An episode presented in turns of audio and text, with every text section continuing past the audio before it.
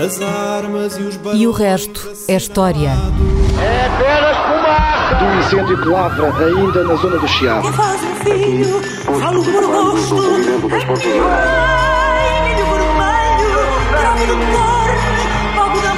Quer transformar este país numa ditadura. Não, não. Com João Miguel Tavares e Rui Ramos. Olá, sejam bem-vindos ao episódio número 87 de E o Resto é História, com Rui Ramos e com João Miguel Tavares. Ah, na manhã do dia 15 de março de 1961, faz agora 60 anos, um elevado número de guerrilheiros da UPA, a União das Populações de Angola, um grupo anticolonial liderado por Olden Roberto e precursor da mais famosa FNLA, Frente Nacional de Libertação de Angola, essa UPA massacrou cerca de oito centenas de brancos e de negros nas fazendas de café isoladas ah, do norte de Angola, aos gritos de mata-mata, upa-upa, numa ação de violência brutal com homens, mulheres, crianças violadas, mortas à catanada. Um, e, e nesse mesmo dia Salazar ordenou o envio de tropas para Angola e embora na altura não existissem sondagens, penso que é consensual dizer que a decisão de Salazar foi apoiada pela generalidade da população portuguesa, absolutamente chocada com a dimensão do massacre de 15 de março. A minha pergunta, Rui, é esta.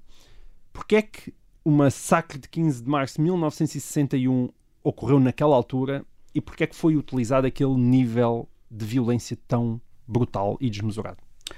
O, o dia de 15 de março de 1961 foi escolhido eh, por uma razão. Ia ser, de qualquer maneira, um dia importante para a história da presença eh, portuguesa em África. Nesse dia, 15 de março, estava marcada uma, uma votação no Conselho de Segurança das Nações Unidas.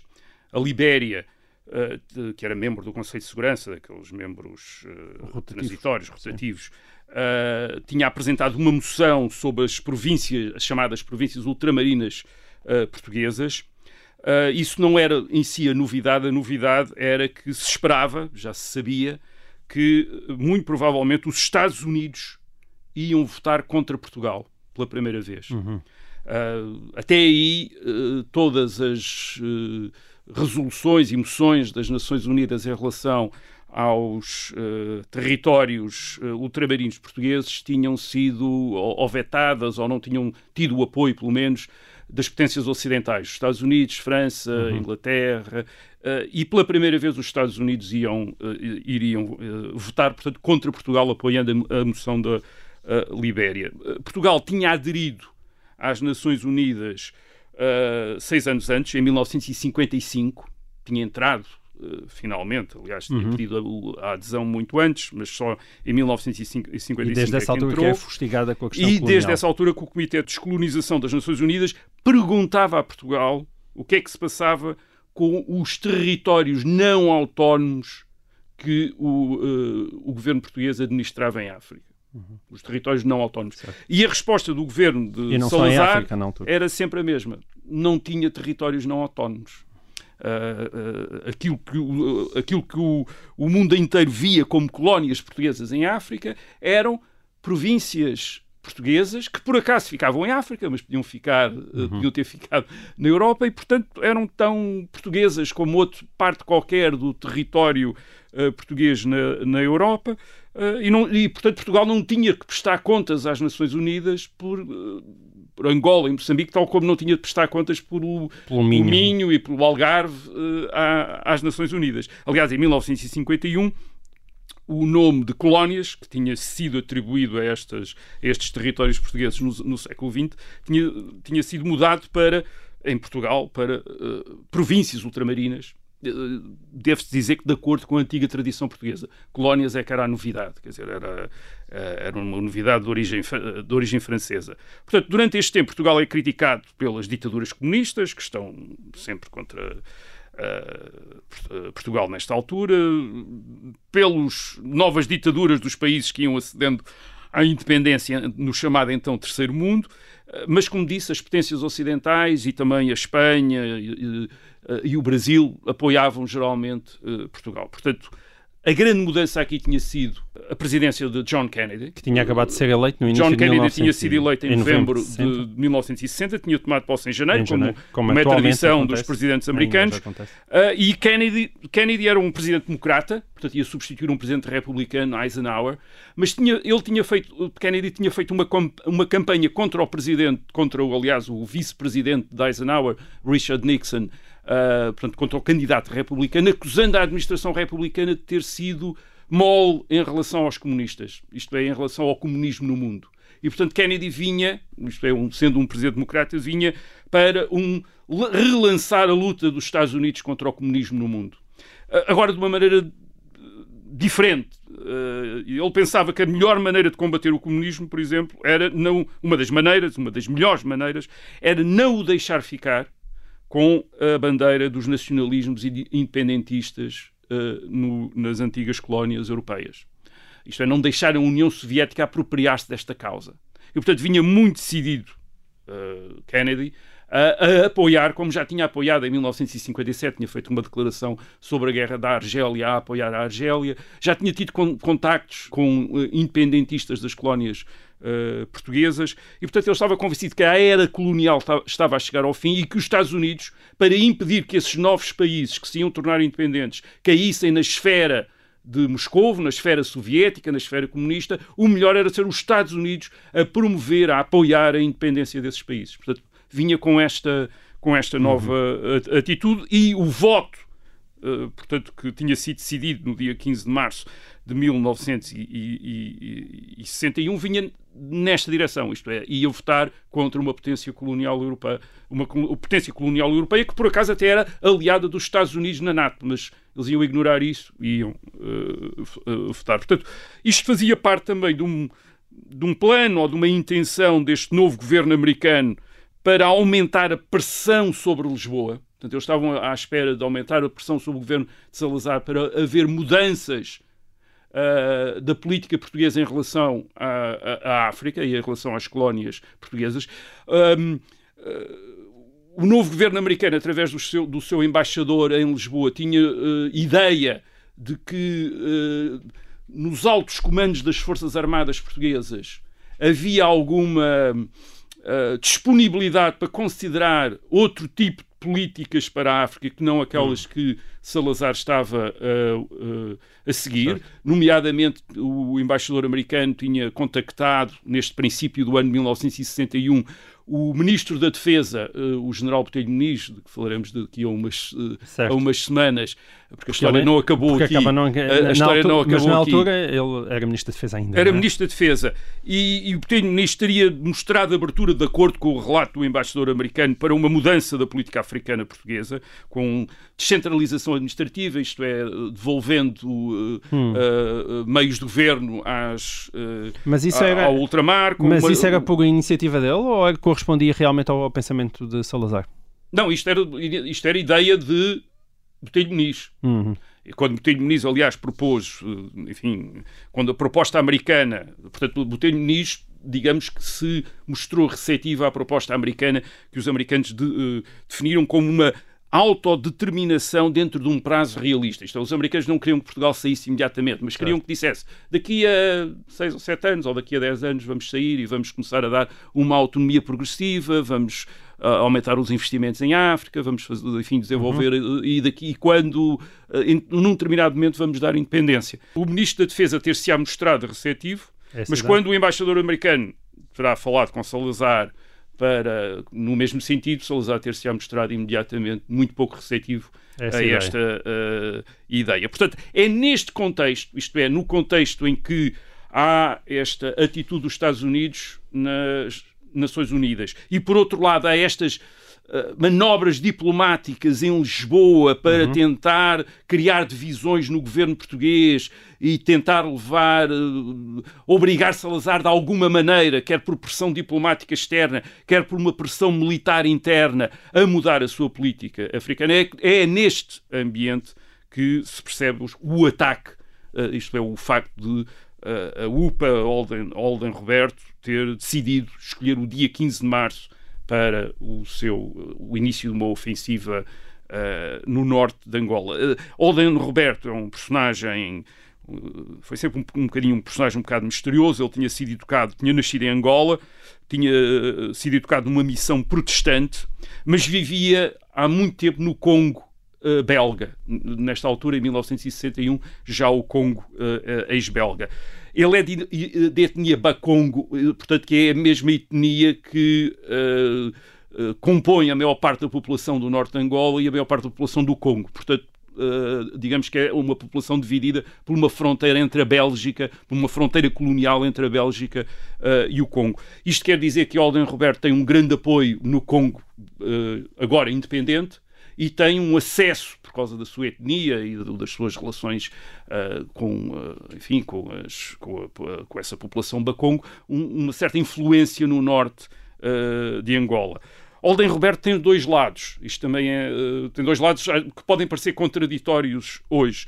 Por um lado, ele uh, conheceu, como eu disse, John Kennedy, uhum. uh, com, ainda senador, quando Kennedy era senador, conversou com ele durante duas horas, diz ele, em 1959, durante uma visita aos Estados Unidos, e convenceu Kennedy da vantagem da independência de Angola.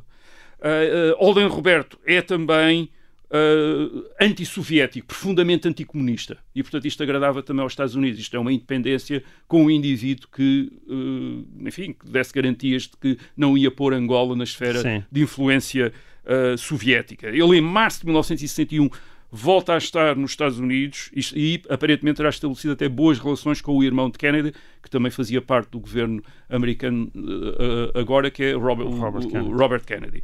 Portanto, este é um dos lados do Alden Roberto. E depois há um outro lado. Uhum. Uh, e esse outro lado é o do amigo do Franz Fanon, uh, que é um intelectual da Martinique. Uh, quem se muito tem -se falado quem, na, quem se muito na tem atualidade -se, quem muito tem-se falado na atualidade, que advoga o uso da... De, o uso da máxima força contra os clones, isto é mesmo aquela ideia de é preciso matar o homem branco, e ele não dizia isso num sentido metafórico, dizia num, num sentido, sentido literal, literal, ao contrário do que é costume agora dizer para branquear o seu pensamento. Ele achava mesmo que a violência era necessária para introduzir um corte, isto é, impedir qualquer compromisso entre as populações colonizadas e os colonizadores. Isso só podia ser obtido através de um ato de violência de, com a maior bar barbaridade que se pudesse imaginar para estabelecer esse corte. E, portanto, Olden Roberto também tem essa ideologia. Portanto, tem duas, tem, tem duas faces, uma face que o faz aceitável por John Kennedy e por Robert Kennedy, hum. e tem uma outra face, que é esta face da, da, extrema uh, violência. E, portanto, Olden Roberto dele... tem ainda outra característica, que é o facto de ter sobrevivido. Ele morreu em 2007, Sim, é? sim, ele, Ou seja, ele, ele continua... Deve ser das poucas figuras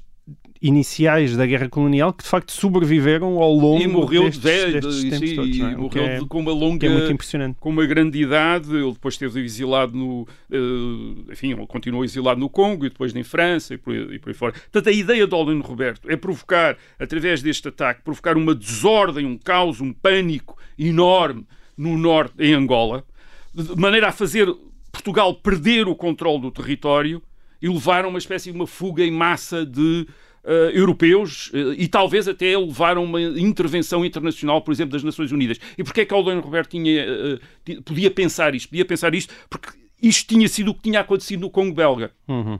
No Congo belga, em janeiro, em janeiro de 1959, as autoridades belgas tinham aceito conceder a independência, mas em 1964, cinco anos depois, o que é que tinha acontecido? Os independentistas tinham iniciado uma campanha de ataques violentos contra os europeus uh, e aliás ataques violentos até entre eles, porque havia vários partidos independentistas. Isso tinha levado a uma fuga maciça dos uh, europeus, dos belgas e também de muitos portugueses que tinham, aliás, fugido para uh, Angola e acabado por levar ao abandono do território por parte do governo belga em junho de 1960. Portanto, certo. quatro anos antes da prevista da independência. Prevista. Portanto, era, era o que Olden Roberto esperava para Angola. Isto é, causar a fuga dos portugueses através de atos de violência uh, extrema. A UPA uh, tem cerca de 5 mil militantes organizados no, uh, no Congo, no Congo ex-belga, depois veio chamar-se Zaire, agora chama-se outra vez Congo, e, e, parece ter arregimentado mais uns 20 mil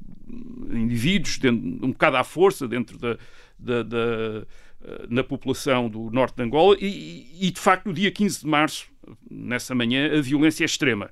Uh, este, esta zona afetada é apenas uma parte muito pequena do território de Angola, mas é um território relativamente grande, é mais ou menos do tamanho de Portugal, isto é, este norte de Angola de que estamos a falar, hum. correspondia aos distritos de, do Zaire e do Uige, que ficam na fronteira com o Congo belga, e, e depois também uh, um outro distrito, um distrito montanhoso, o Coanza Norte, que é os antigos Dembos, que tinha sido, aliás, uma zona muito difícil de ocupação colonial portuguesa no princípio do século XX, que tinha demorado a ocupar precisamente uhum. pelas características do, do, território. Portanto, é a partir daí que vêm estes, estas vagas de uh, militantes armados, uh, com katanas, Sim. sobretudo, mas também com uh, armas de fogo. E era também e uma zona dias, de fazendas de café isoladas, é, não é? Isto é um território onde vivem cerca de 10 mil brancos portugueses. Um, sobretudo em, em, fazendas isoladas, centenas de fazendas isoladas. Uh, e, e, são essas fazendas que são atacadas.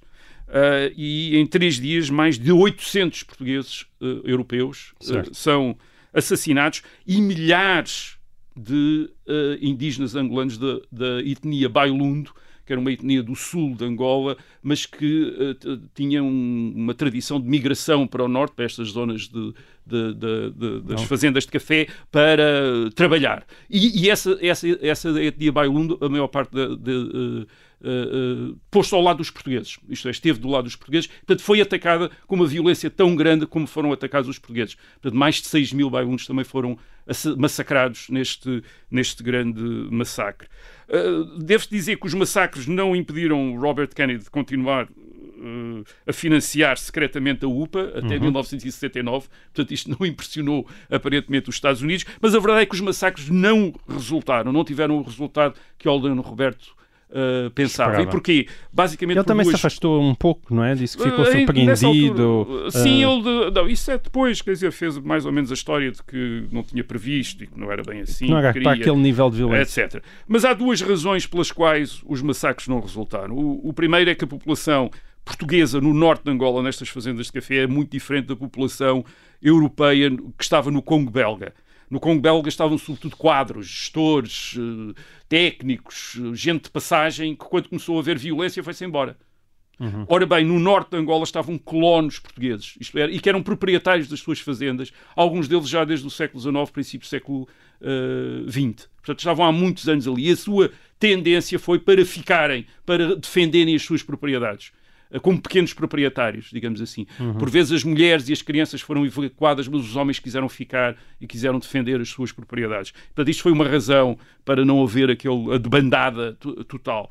Uh, e a segunda foi porque os massacres, de facto, causaram uma impressão enorme em Portugal. Quando, aliás, o, o, o, a ditadura Salazar espalhou imenso as fotografias de, do, das, das, pessoas cortadas à catanada, etc. Quer dizer, não houve aí pudor nenhum em mostrar aquilo tudo. Porquê? Porque, obviamente, criou um enorme horror em relação ao que se tinha passado e um grande apoio para uma reação militar uh, uh, de defesa do, das populações, uh, quer portuguesas, quer daqueles que estavam com os portugueses, quer dizer, com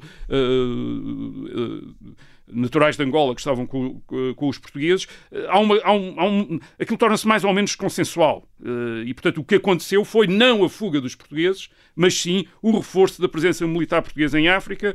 Uh, em Angola não havia muitas tropas em, em março de 1961, 6.500 tropas. Uh, no, ao longo do, do, dos meses seguintes, uh, haverá vagas de envio de tropas para Angola, que fará chegar o, o, contingente militar português em Angola a cerca de a mais de 30 mil, uh, 30 mil eh, soldados. Uh, a reconquista, de, a reconquista do norte de Angola é lenta, precisamente por causa de, de, do envio das tropas, quer dizer, isto uhum. é do, uh, uh, de, uh, o primeiro grupo segue logo no dia 16 de março, é um grupo de tropas paraquedistas, vai por via aérea, mas o, o, a maior parte do corpo expedicionário vai por via marítima, portanto uhum. é uma viagem relativamente longa, longa e depois até a sua deslocação até às, às frentes de, guerra, mas é eficaz, quer dizer, é eficaz em setembro, outubro, praticamente a guerra tinha acabado no norte de Angola. Isto é, o norte de Angola tinha sido recuperado. Uh, só haverá a voltar uh, a haver uh, atividades de guerrilha no dia 10, de, por volta do fim de dezembro de 1961. E, e mais, numa força de 33 mil homens que Portugal tem nesse momento no, em Angola, efetuaram esta operação de recuperação, de reocupação uh, com 167 mortos, quer dizer, relativamente baixo. E, e, bem, isto foi uma surpresa enorme para toda a gente. Os Estados Unidos ficaram em estado de choque. Os Estados Unidos não acreditavam, ninguém acreditava que Portugal tivesse meios para uh, recuperar Angola depois de um ataque destes. Uhum. Toda a gente tinha pensado, bem, eles perderam Angola. Em março, abril, acabou, quer dizer, até as, uh, enfim, a opinião internacional era, pá, desistam, já chega, não, não vale a pena. Uh, e a verdade é que isto foi, isto causou, portanto, um choque internacional quando Portugal subitamente uh, provou que era capaz de reocupar Angola. Claro, o, o resultado foram 13 anos de guerra. Certo. Já voltaremos a falar mais disso exatamente na segunda parte de o Resto da História. Até lá.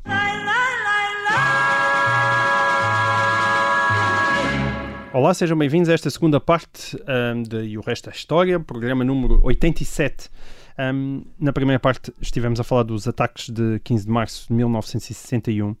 Alguns historiadores encontram uma justificação para esses ataques da UPA no norte de Angola na repressão de que foram alvos grevistas da Companhia Geral dos Algodões de Angola, conhecida como Cotonang, dois meses antes. Portanto, no dia 4 de janeiro de 1961, houve uma primeira revolta contra o regime colonial português devido à obrigatoriedade de produzir algodão na zona da Baixa do Cassange. As populações dessas terras, consideradas pelo Estado português como indígenas e que viviam das suas pequenas produções agrícolas, foram obrigadas a dedicarem-se ao cultivo de algodão, o que provocou grande descontentamento e greves ao longo de janeiro de 61.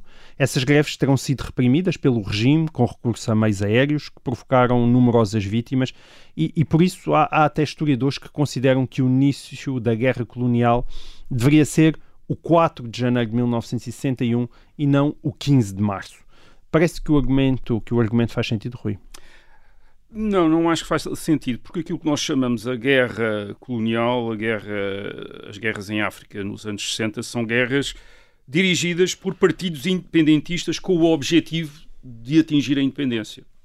Uh, estas protestos em janeiro de 1961 eh, na Baixa do Cassanjo são protestos contra o sistema colonial, alguns aspectos do sistema colonial, como seja, por exemplo, as, as chamadas culturas obrigatórias. Uhum. Isto é, eh, a maneira como eram populações eram obrigadas a cultivar uh, produtos que depois podiam ser comercializados, portanto, como era o caso do algodão ou, ou noutras, uh, ou noutras uh, regiões, o café e uhum. açúcar e outras coisas assim. O que muitas vezes é, e, e as populações eram obrigadas a abandonar o seu modo de vida sim, tradicional. Sim, e, e, às vezes sentiam que não estavam sequer a, a receber um, digamos, um, que o negócio não era justo. Claro. Pronto. Depois eram explorados, um, por vezes há uma tentativa de entroncar, de fazer entroncar as campanhas dos partidos independentistas nos anos 60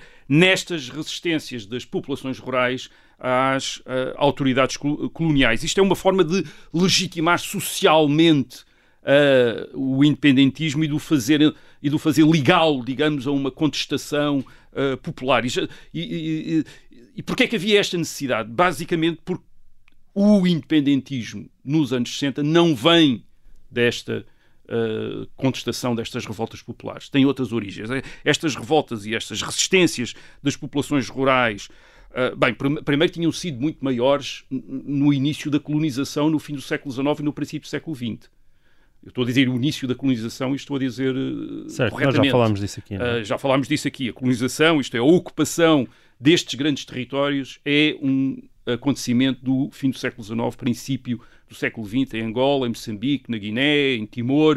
Uh, é no fim do século XIX, no princípio do século XX, que estes territórios são ocupados. Certo. Não foi Nós já falámos aqui XVI, que os 500 anos não foi no século é um XVI, não foi o Vasco da Gama que ocupou, que ocupou estas, estes territórios. Ora, nessa época, as populações resistiram, resistiram à imposição daquilo que na altura eram uh, a necessidade de reconhecer a soberania uh, portuguesa e de pagar tributos, Uh, portanto, resistiram, mas resistiram atrás, dirigidas pelas suas autoridades tradicionais, os seus chefes, os seus reis, os seus régulos, foram esses que dirigiram estas, estas uh, resistências. Uhum. Uh, portanto, não tem a ver, isto é, não tem a ver com a luta nos anos 60, a luta pela independência nos anos 60, que não, é, não tem origem nas populações rurais, mas tem origem em populações urbanas, uh, quer de, daquilo que eram chamados, vou usar os termos coloniais, mestiços, ou os chamados assimilados, os nativos assimilados, isto é, aqueles que tinham adotado um modo de vida europeu, uh, muitos que tinham sido uh, educados em missões protestantes, muitos que tinham sido educados em missões católicas e que até tinham ido estudar para Portugal. Uhum. Uh, muitos dos independentistas são estudantes da Casa do Império, os estudantes que uh, vêm para uh, estudar na Universidade em Portugal e que depois se tornam militantes da independência, Amílcar Cabral, Agostinho Neto, ou então são produto destas missões protestantes como uh, Roberto, Jonas Savimbi, Eduardo Mondlane uh, em Moçambique. Uh, portanto, estas são as origens deles. E o, e, o que é que eles verdadeiramente pretendem? Eles pretendem não um regresso destes territórios africanos ao estado em que estavam antes da colonização europeia, mas sim a transformação destes territórios em estados de tipo europeu.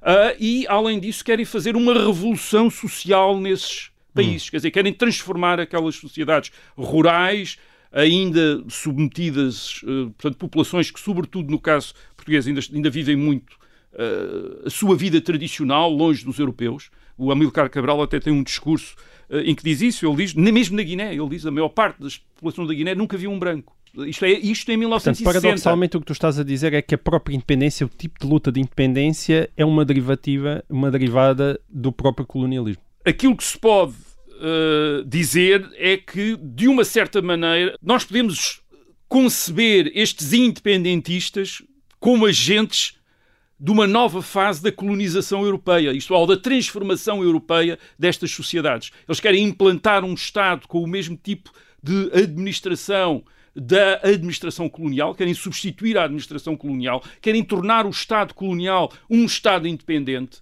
mas com e a mesma querem, estrutura. E querem com uma estrutura europeia, com escolas certo. europeias, com, enfim, e, e, em alguns casos com uh, uh, inspirado também por ideologias, uh, pela, por ideologias comunistas, ideologias marxistas e, portanto, abolição da propriedade privada, coletivização dos meios de produção, etc, etc. E toda a arquitetura jurídica, não é? Para a arquitetura jurídica Exatamente. Portanto, na prática querem fazer uma revolução, aliás, que para algumas destas populações era também absolutamente abominável. E não é por acaso que muitos destes uh, partidos independentistas, por exemplo em Angola, fazem uma campanha contra os chefes tradicionais, até de assassinato dos chefes tradicionais destas populações, porque os veem como obstáculos a esta, a, a, a esta revolução. E Portanto, uma certa ideia de progresso. O, isto são revoluções de facto que vêm de fora para dentro. O grande apoio destes partidos independentistas está, por um lado, nos novos Estados independentes, sobretudo nos novos Estados independentes que são vizinhos dos territórios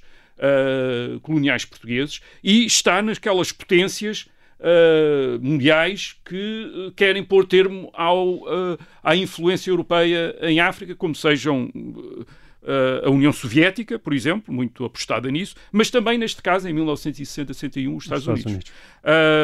portanto, os, os, independentistas não querem apenas a independência, querem fazer muito mais, querem uma revolução política e social e, portanto, não, aquilo que eles querem fazer não vem na sequência da resistência da população, da população eh, local aos, às estruturas eh, de exploração colonial.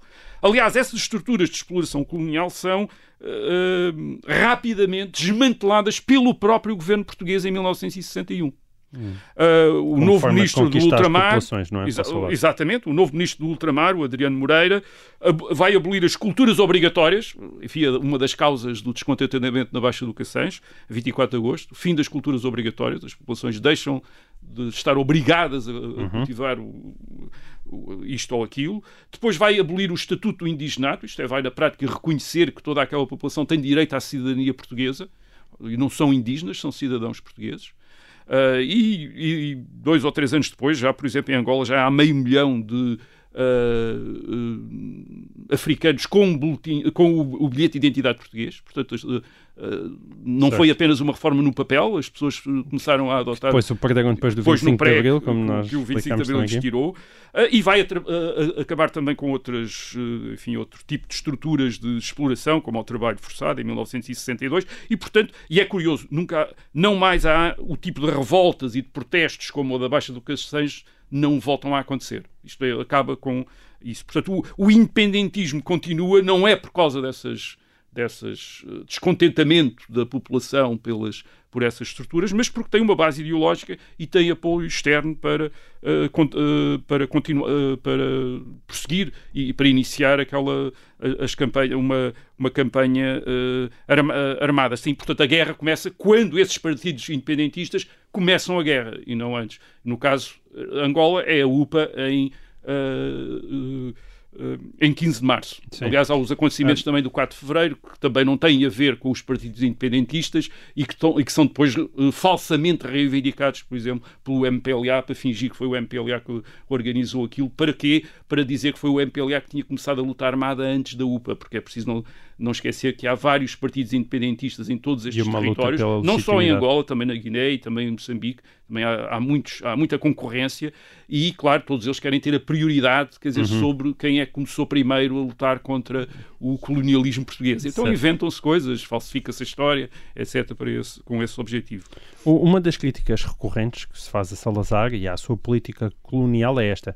Em 1961 era totalmente absurdo estar a lutar por colónias em África, quando todas as grandes potências, a Alemanha e a Itália na década de 40 e depois, ao longo da década de 50, a Inglaterra e a França já tinham abandonado o continente africano. a minha pergunta é muito simples. Era mesmo totalmente absurdo alimentar uma guerra colonial em África nos anos 60 do século XX? absurdo, absurdo não era, e, e, espero conseguir explicar o que é que quero dizer com isto. Era discutível. Discutível era, mas não era absurdo. Era discutível porque, de facto, a moda na Europa no começo dos anos 60 parecia ser o abandono, os tais ventos de mudança de que falava uh, o primeiro-ministro britânico Harold Macmillan. Quer dizer, havia ventos de mudança uh, em África. E isso refletia-se, aliás, na quantidade de novos Estados uh, na Organização das Nações Unidas. Em 1945, a ONU tinha começado com 51 Estados, em 1965 tem 117 Uh, mais do dobro, uma grande parte destes Estados são Estados em 20 anos, uh, em 20 anos. É são Estados que se tornaram independentes, quer na Ásia, quer uh, sobretudo em África.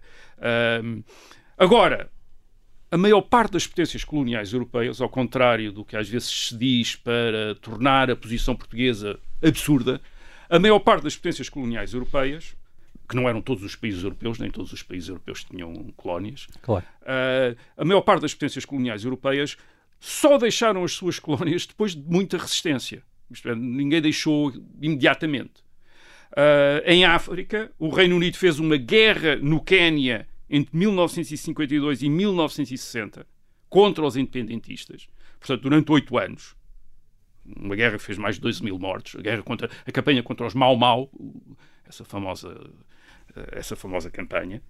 A França fez uma guerra na Argélia, no norte, da, no norte da África, entre 1954 e 1962, seis anos. Chegou a ter um corpo expedicionário na Argélia de 500 mil homens, meio milhão de homens, um exército de meio milhão de homens. E teve 25 mil soldados mortos. Quer dizer, foi uma guerra violentíssima, muito mais violenta do que a guerra eh, portuguesa. Mesmo a Bélgica, como já aqui foi dito, em 1959 disse que ia dar independência ao Congo, mas quis ficar lá, até, queria ficar até 1964, não, mas não, não, não pôde. Uh, isto para não falar depois na Ásia, na Ásia a Holanda tentou ficar na Indonésia entre 1945 e 1949, mandou para lá um exército de 180 mil homens, uma guerra duríssima, uma guerra de uma extrema violência, teve 5 mil soldados holandeses morreram em 4 anos de guerra. Portanto, a Holanda também não abandonou, quer dizer, não foi mais. Uhum. Não, foi depois de uma guerra violentíssima que desistiu. A, a mesma coisa fez a, Inglaterra, a guerra a Inglaterra na Malásia, entre 1948 e 1960, e a França no Vietnã, entre 1946 e 1954. E na Malásia e no Vietnã tem esta característica. Eram territórios a que quer o Reino Unido, quer a França já tinham dado a independência, mas ficaram lá a combater aquilo que eles diziam que eram insurgências comunistas. Uhum. Isto é, mesmo quando as, as potências europeias, por vezes, uh, digamos, saíam, esforçavam-se por manter uma ascendência, por manter uma influência e estavam dispostas a fazer guerra e a, e a, e a investir, como, como a França fez no Vietnã, uma força, um, um exército de 150 mil homens, que teve 20 mil mortos em combate, isto é, aliás, porque o, o exército francês no, no Vietnã conheceu desastres gigantes, como Dien Bien Phu, etc., isto é, que perdeu milhares de homens, uh, mas fez esse mesmo, esse, fez esse esforço para manter a influência numa território em que não estava em causa a questão da independência não estava em causa, mas estava em causa manter-se lá um governo que a França achava que era o governo certo, certo para lá estar. Certo, mas essa tua Pronto. descrição também vale como argumento para dizer que, bom, Portugal podia ter aprendido alguma coisa. E Portugal aprendeu imenso, e por isso é que fez uma guerra muito eficaz, porque os, os militares portugueses estudaram uh, as técnicas que os ingleses tinham usado na Malásia para derrotar uh, as, uh, as forças de insurreição comunista e estudaram ainda com maior uh, detalhe, até no terreno, aquilo que os franceses estavam a fazer na Argélia. Portanto, estas guerras ajudaram a guerra portuguesa. Quando, quando começou a guerra em África, o exército português está muito preparado para não cometer os erros dos outros exércitos europeus e para manter a guerra exatamente como queria e para fazer e para fazer como devia ser feita. Isto é, portanto, foi uma guerra muito mais eficaz, a guerra portuguesa, precisamente porque eh, havia os, os militares portugueses tiveram acesso a todos os manuais de contra-guerrilha que tinham sido produzidos hum. por, ingleses e, uh, por ingleses e franceses. Portanto, em 1960, ah, e, e outra coisa óbvia, estamos a falar Holanda, França, Reino Unido, eh, Bélgica, não estamos a falar de ditaduras, estamos a falar de democracias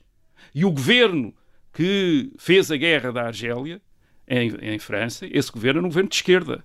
Era um governo que estava, um dos ministros era o senhor Mitterrand, uh, o, hum. o, líder do Partido Socialista. Foram eles que fizeram. Porquê? Porque consideravam que a Argélia era parte da França. E o que acontecia em Portugal em 1960 é que toda, há toda uma tradição de considerar que Portugal só faz sentido uh, uh, com o seu império ultramarino, com as suas colónias, e, portanto, há toda uma parte da oposição que também defende o ultramar, de acordo com a tradição republicana.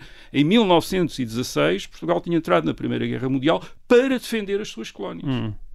Uh, grandes figuras da oposição eram grandes figuras da oposição ao salazarismo eram grandes figuras do colonialismo como no, o general Norton de Matos uh, em Angola, aliás, também um grande opositor de Salazar, mas homenageado pelo regime salazarista depois em Angola, com estátuas e, e etc, o PCP. Etc.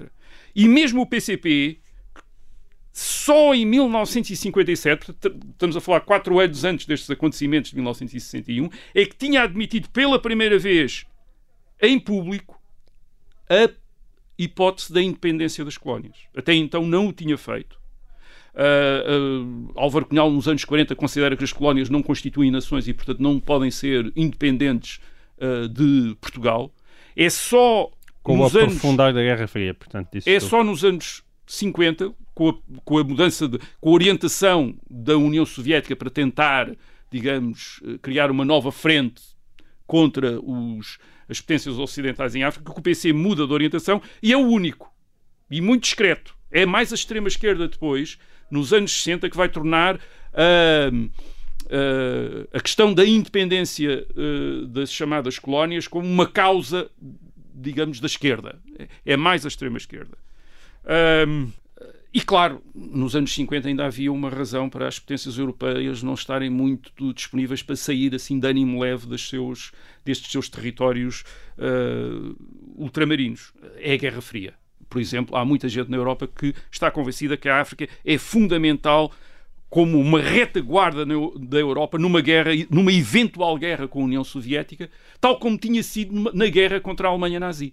Isto é, o primeiro desembarque de tropas americanas uh, faz-se no Norte da África, é, é, a partir do Norte da África que se inicia a reconquista uh, da Europa, da Sicília e Sim. do sul de Itália. Portanto, a própria a França África, Livre foi. A França foi Livre portanto, também está baseada na África e depois há todos os produtos uh, e as matérias-primas da África que são considerados essenciais para uma resistência da Europa à influência comunista. Ora bem, agora estive aqui a dar várias razões para eles não se irem embora, mas, mas eles foram-se embora. Mas, e porquê? e porquê? Bem, basicamente porque há um momento em que os proventos de manter a administração uh, europeia nestes países não conseguem compensar os gastos. Isso tornou-se claro, a primeira potência que percebeu isso é o Reino Unido, no caso da Índia. Em 1947, o, o Reino Unido uh, concede a independência à União Indiana e falo por, pura e simplesmente porque era impossível manter a administração da Índia, como foi explicado então ao governo uh, britânico, sem que todo o exército que o Reino Unido tinha na Europa no fim da Segunda Guerra Mundial fosse imediatamente transferido para a Índia para manter o controle, para impedir a insurreição do Partido do Congresso. Certo. Isto é, portanto, isso praticamente foi logo, acabou-se, quer dizer, acabou-se. Uh, era impossível uh, um governo britânico uh, dizer a todos aqueles uh, centenas de milhares de soldados que só queriam ir para casa, que estavam na Alemanha, em França e que só queriam ir para casa, não, agora vamos para a Índia para manter o, este domínio britânico. Não, e portanto aí foi o fim, basicamente, do Império uh, uh, uh, Indiano. E a, mesma, e a mesma razão se aplicou noutras partes, mas não em todas, Rui. nem imediatamente. E vamos explicar E- porquê. agora Exato, já. esse nem imediatamente é um, é, é um bom gancho para nós terminarmos aqui o e o resto é história em FM. Quem quiser continuar a seguir-nos, ainda há alguma coisa para dizer sobre este assunto, ah, já sabe, tem o podcast ah, de E o Resto é História. Nós esperamos por si lá. Para os outros ouvintes, despedimos-nos aqui e até para a semana.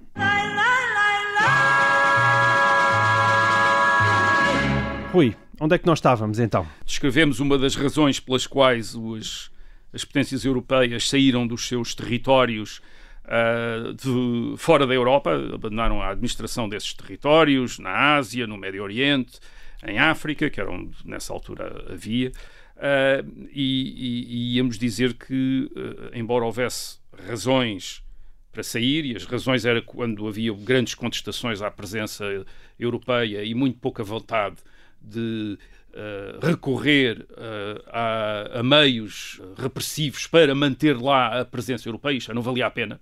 O caso da Índia é o mais Certo. notório. Eh, em 1947, portanto, o Reino Unido admite que não é capaz de controlar aquilo que, atenção, aquilo que hoje é a Índia, a Birmânia e o Paquistão. Quer dizer, é, portanto, esse é o, é, é o império eh, eh, britânico nesta, nessa região eh, da Ásia. Eh, e basicamente era impossível continuar a manter sem uma, uma presença militar que- para a qual não havia disposição, quer dizer, já não havia disponibilidade para manter eh, essa presença militar. Agora, houve várias razões para atrasar noutros, eh, para atrasar esta saída eh, noutras regiões.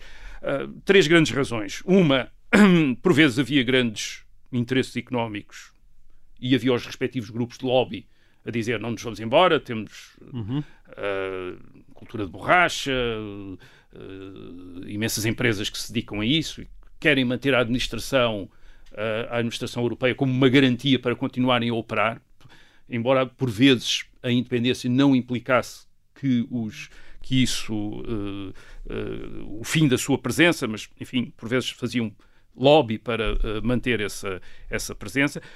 Mais sério do que isso era quando havia uma massa de população europeia ou- de origem europeia eh, que não estava disposta a abandonar o território e não estava e, e- e não, e, e receava ficar sob autoridades eh, de maioria indígena. Quer dizer, eh, o caso da Argélia, por exemplo. A Argélia, no norte da África, tem mais de um milhão de franceses que vivem na Argélia. E esses franceses são uma grande resistência à, à- à retirada da, da França.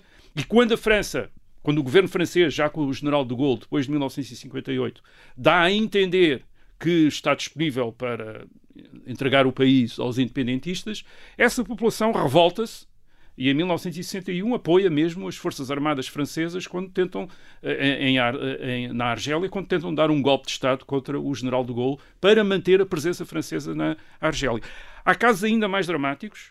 Há o caso da Rodésia, uma colónia britânica, quando o- o- também com uma população branca, cerca de 258 mil eh, europeus vivem na, nesta, na, na, naquilo que vai ser chamada Rodésia, um, e uh, quando se apercebem que o Reino Unido está disponível para uh, conceder a independência, revoltam-se e eles próprios uh, tornam a Rodésia um Estado independente. Em 1965, uh, a chamada independência branca. As chamadas independências brancas, isto é, os das minorias brancas serem eles próprios a tornar, a, a promoverem a separação e a independência destes territórios, era um horizonte que também esteve, por exemplo, uh, no caso português. Em Angola, em 1962, há problemas com o governador-geral, o general Venâncio Deslandes, e há um receio mesmo no governo português que o general Deslandes possa uh, uh, promover ou, e liderar uma separação de Angola de Portugal e, portanto, uma independência, a chamada independência branca. Aliás, esse é um... da situação da África do Sul. Uh, e da Rodésia. E daquilo que vai ser a Rodésia em 1965. Uh, portanto, aliás, em 1974 este, esse era também um dos grandes receios que havia, era que uh, perante a Revolução em Portugal estes territórios pudessem tornar uh, independentes. E depois, uma terceira razão é que, como já dissemos na primeira parte do programa, em, em muitos casos já não estava apenas em causa a independência destes territórios, mas o estabelecimento de governos apoiados pela União Soviética, com as respectivas ditaduras e partidos únicos e planos de estatização da economia, como era o caso da Argélia, e, portanto, havia uma, um medo maior ainda do que significaria a independência. E isso até levava uma parte até mesmo das populações locais, ditas uh, naturais, a oporem-se também uhum. aos movimentos independentistas quando percebiam que eles representavam esta ideologia, uma ideologia comunista e, portanto, o estabelecimento de uma ditadura de partido único e às vezes até uma ditadura de uma determinada tribo uhum. dentro daquelas das tribos que compunham aquele território. E, e, e que para os europeus isso significava bem Uh, os europeus às vezes tinham uma visão eurocêntrica, eles são todos iguais ali. Não, aquelas populações não eram todas iguais. Tinham grandes diferenças culturais, linguísticas, estavam apenas aprisionadas dentro de fronteiras que eram as fronteiras desenhadas pelos poderes coloniais e não estavam dispostas a deixar a submissão aos, uh, aos europeus para se submeterem a uma, tribo, a uma outra tribo que por vezes até eram de inimigos tradicionais. Uhum. É, e portanto havia às vezes essas resistências uh, grandes. Agora, no caso só para dar mais um exemplo, no caso da Índia, por exemplo, um dos grandes problemas da independência da Índia era o facto de haver muçulmanos, hindus uh, e budistas, quer dizer, e portanto uh, de a independência implicar uma divisão, uma partilha dos territórios entre estas, entre estas hum. neste caso, um, grandes comunidades religiosas. E, e, como se sabe, a, partilha em 1947, 48 é, um, é, um, é uma calamidade gigantesca. Há massacres enormes, grandes transferências de população, um horror, quer dizer, o que deu a ideia também da descolonização como uma coisa horrível. Isto, essa colonização Uh, já tinha uma má reputação nos, uh, uh, nos, anos 50, nos anos 40, 50 e 60, sabia-se como é que tinha sido a colonização belga do Congo, muito violenta, e noutras partes, enfim, em outros territórios. A descolonização depois também começa a assustar muitas pessoas, isto é, com o caso da Índia, o horror que é a descolonização, aquela separação daquelas populações hum. que só tinham estado unidas pela presença europeia e que de repente têm de se dividir entre si através de guerras e de massacres e de coisas uh, tremendas, como tinha acontecido uh, uh, na Índia e como vai acontecer, por exemplo, no Congo também em 1960-61.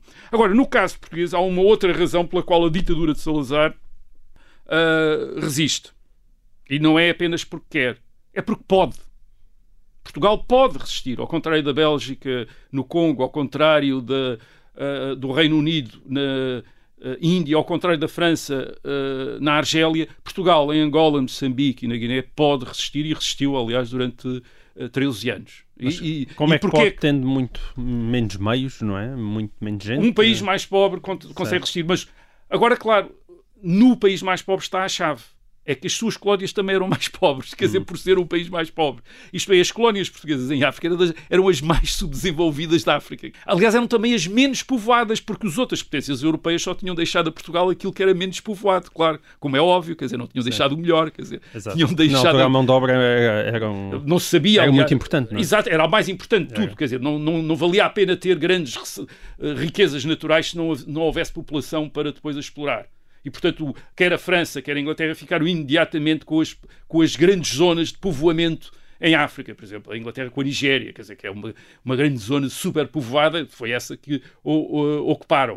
Uh, portanto, quer uh, a costa de, oriental da África, que veio a ser Moçambique, quer dizer, uma coisa muito menos interessante do que o interior da África, que foi ocupado pela Inglaterra. Quer dizer, portanto, aquilo há ali uma. Portanto, estas, esta, estes territórios são territórios dos menos povoados, dos menos desenvolvidos. E, portanto, Portugal não tem grandes cidades cheias de população indígena, já até educada e, e digamos, ocupada de outros empregos e, portanto, decidida a reivindicar a independência. Não, uma grande parte, portanto, há, há menos população e a maior parte dessa população nestes territórios portugueses vive nos campos, sob as suas autoridades tradicionais e, portanto, não está, quer dizer, a independência não é uma das prioridades destas populações, como repito aquilo que disse o caso do Amilcar Cabral, a maior parte, de, uma grande parte da população da Guiné nunca tinha visto um branco em 1960, hum. antes da guerra, quer dizer.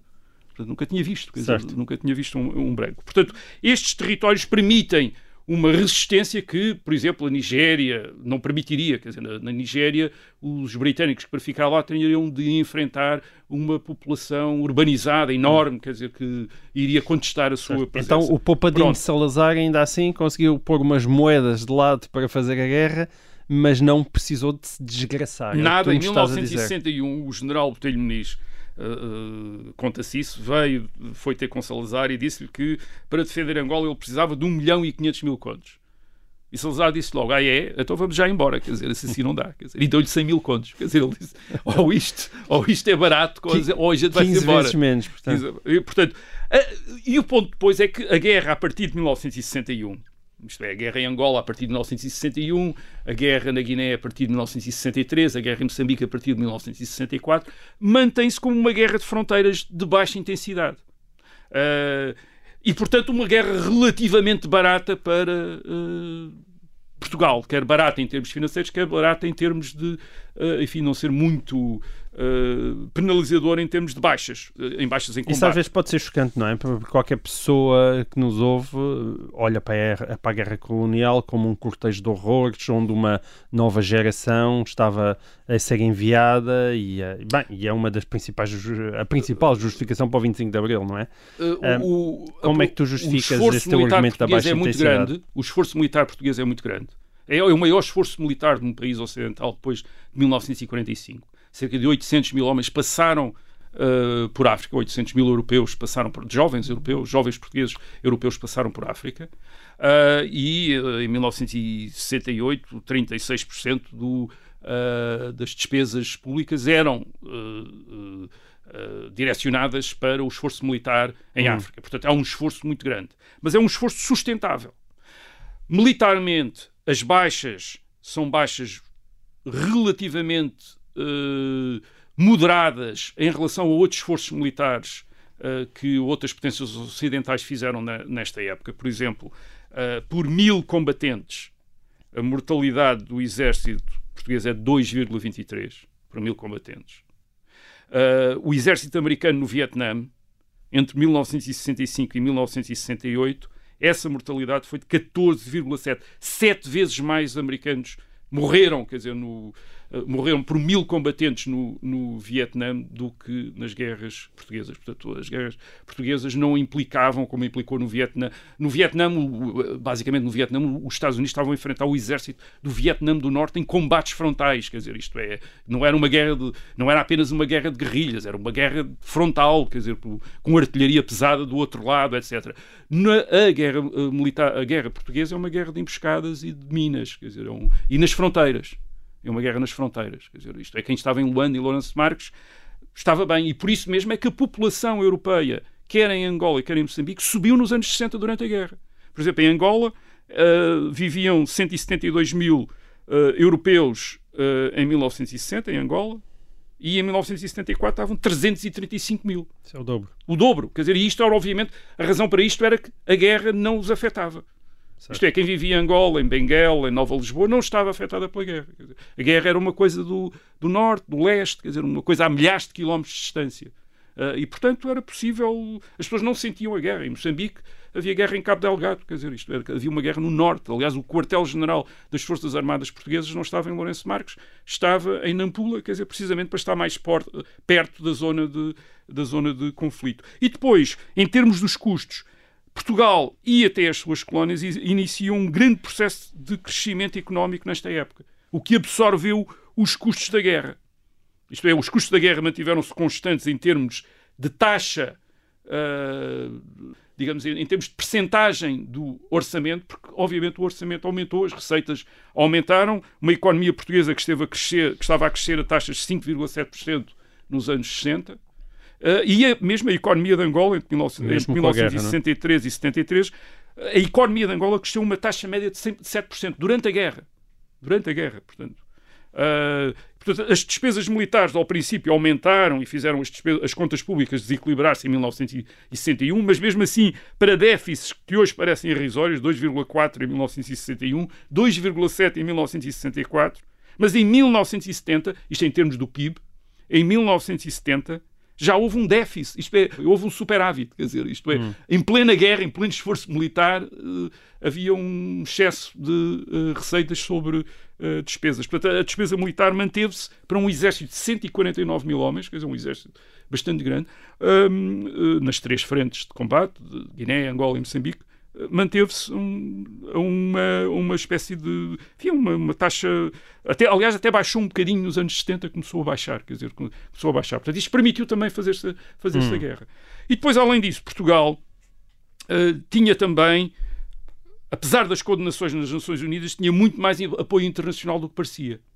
Os Estados Unidos, em 1961, estiveram contra Portugal, mas depois mudaram de, opinião, aliás, por causa da resistência portuguesa, e depois também porque os Estados Unidos, a própria administração Kennedy e depois Johnson, se envolveu no Vietnã em 1975. E, portanto, os portugueses podiam dizer, mas uh, uh, se em 1965, exato. Uh, se estão a combater no Vietnã contra a presença comunista, nós também estamos a combater em Angola, em Moçambique e na Guiné contra uma tomada do poder daqueles territórios pelos comunistas. Certo. O PAIGC, o MPLA e a Frelimo são de inspiração soviética ou chinesa. Portanto, nós também estamos a fazer a mesma guerra. Porque, quer dizer, o que é que nós estamos a fazer a mais do que do que, do que vocês. do que vocês. Quer dizer, e este, este encaixe das guerras portuguesas na Guerra Fria legitimou-as de alguma maneira perante muitas potências ocidentais. E depois ainda houve outra coisa que os ajudou, foi que ajudou Portugal, foi que as independências africanas correram muito mal, logo dos anos 60. O Congo, por exemplo, tornou-se imediatamente uma zona de guerra civil e continua até hoje. Uh, em 1960-61 há logo uma intervenção das Nações Unidas que não resulta, há massacres. Uh, portanto, há, há, muitas potências coloniais, uh, ex-coloniais, ex-potências coloniais europeias que dizem, bem, se calhar é melhor os portugueses continuarem em Angola e Moçambique em vez de darem independência, porque o destino das independências são guerras civis ou ditaduras ainda mais sangrentas do que os uh, uh, europeus. E depois há também uma, a rivalidade entre as potências europeias. Por exemplo, a Alemanha e a França, sobretudo a França, apoia muito imediatamente Portugal porque são profundamente, sobretudo a França, muito anti-americanos. E o general de Gaulle chamou logo o embaixador português em maio de 1961 e disse: resistam, não liguem aos Estados Unidos, a França vai-vos ajudar. Quer dizer, e de facto, depois a França e a Alemanha tornaram-se grandes fornecedores de material de guerra aos, aos, uh, aos portugueses. E depois, claro, uh, no caso da África Austral, de Angola e Moçambique, também temos, o, uh, temos a Rodésia e a África do Sul com regimes brancos uh, e que, portanto, a, a, a, digamos, a amparar as, as, colónias portuguesas e as colónias portuguesas a ampará-los também uh, a eles, e, portanto, há ali uma, digamos, uma, uma, uma, aliança que nunca foi muito explícita, mas que funcionou, quer dizer, de, de apoios mútuos. Um, e depois, claro, há uma coisa que nós não, não nos podemos esquecer: a guerra colonial para nós parece um assunto tremendo, quer dizer, enorme, quer dizer, muito grande para Portugal mas experimentem a desfolhar um jornal qualquer, ou imprensa americana, britânica ou francesa, nos anos 60, 70. Não existe, quer dizer. Isto é, a guerra colonial portuguesa não interessa, quer dizer, não interessa a ninguém. Não, não, não, uh, interessou em 1961, quando começou em março, abril de 1961, Angola, isso chamou muita atenção, e depois desapareceu até 1974. Porquê? Interessou mais a guerra civil na Nigéria, interessou mais a guerra do Vietnã, interessou mais guerra, as guerras do, no Médio Oriente e até mesmo para a União Soviética e para a China comunista, que apoiam os eh, partidos independentistas que lutam contra os portugueses, interessa mais, obviamente, apoiar o Vietnã uh, do que apoiar uh, os independentistas. Até, até mesmo Che Guevara, que chegou a estar no Congo e a pensar iniciar uma guerra contra o imperialismo em África, andou lá a falar com aquela gente toda no princípio dos anos 60 e acabou por decidir ir fazer a guerra para a Bolívia, onde aliás morreu, morreu. em 1966-67. Portanto, a África não era uma coisa desinteressante, quer dizer, não era uma coisa. De, os regimes estavam tudo. As descolonizações tinham corrido mal, os novos regimes independentistas eram todos ditaduras, todos tinham iniciado guerras civis, eh, coisas sangrentas, histórias horríveis, e portanto as pessoas desviaram o olhar e não estavam muito interessadas no, no caso no caso português. Isso permitiu, obviamente, a Portugal também, à ditadura de Salazar, escapar a grandes sanções. Não, não sofreu sanções económicas, não houve bloqueios a Portugal, não houve. Enfim, os países do terceiro mundo, o chamado movimento dos não aliados, Sim. romperam relações com Portugal, mas os Estados Unidos. Uh, Uh, o Reino Unido, a França, a Alemanha mantiveram relações. Em 1973, Marcelo Caetano foi, fez uma visita oficial à, ao Reino Unido, onde foi recebido com todas as, uh, enfim, com todas as honras. Uns poucos anos antes tinha havido uma cimeira nos Açores de Nixon e de Pompidou, o presidente francês, em Portugal. Portanto, Portugal não era um pária, não era um Estado pária era um Estado aceito, fazia parte das Nações Unidas, estava, havia umas votações de vez em quando, mas isto, obviamente, também permitiu que se mantivesse esta guerra e uma guerra não, que não tinha grandes notícias, quer dizer, isto é, não havia grandes batalhas, como no Vietnã, uh, não havia grandes territórios ocupados, uh, libertados, digamos assim, pelos partidos independentistas, era tudo coisas de fronteira. Portanto, não havia noticiário, quer dizer, não havia notícias, não havia certo. nada. E havia uma grande prosperidade económica. Portanto, isto permitiu à ditadura salazarista Obviamente, a, dita, a, ditadura é também uma condição para, esta, para a continuação da guerra. Não há debate público sobre o ultramar. É, não há um, um debate. Se Portugal fosse sobre democracia, eu acho que em 1961 provavelmente teria havido um esforço militar em Angola para proteger as populações, mas é provável que em 63 ou 64 começasse a haver discussão sobre, mas continu vamos continuar este esforço militar em África e provavelmente haveria movimentos, partidos, uh, personalidades políticas a, a, discordar e dizer que não, como acontece no, com, com, a, com, a, contestação à guerra do Vietnã nos Estados Unidos. Agora, claro, claro, claro, claro com a censura, que também não deixava uh, as notícias passar, e com a PIDA, para, uh, e com uhum. uma, uma especial... Uh, uma especial cuidado em não deixar passar coisas que pusessem em causa a presença portuguesa em África, foi possível manter o esforço de guerra durante muito mais tempo. Muito bem. E assim acaba este episódio número 87 de E o Resto é História, uma longa história da guerra colonial. Ficamos a saber porque é ela durou durante tanto tempo e, e, tal como esta guerra colonial também durou mais do que costuma o nosso programa, mas acho que valeu bem a pena. Até para a semana.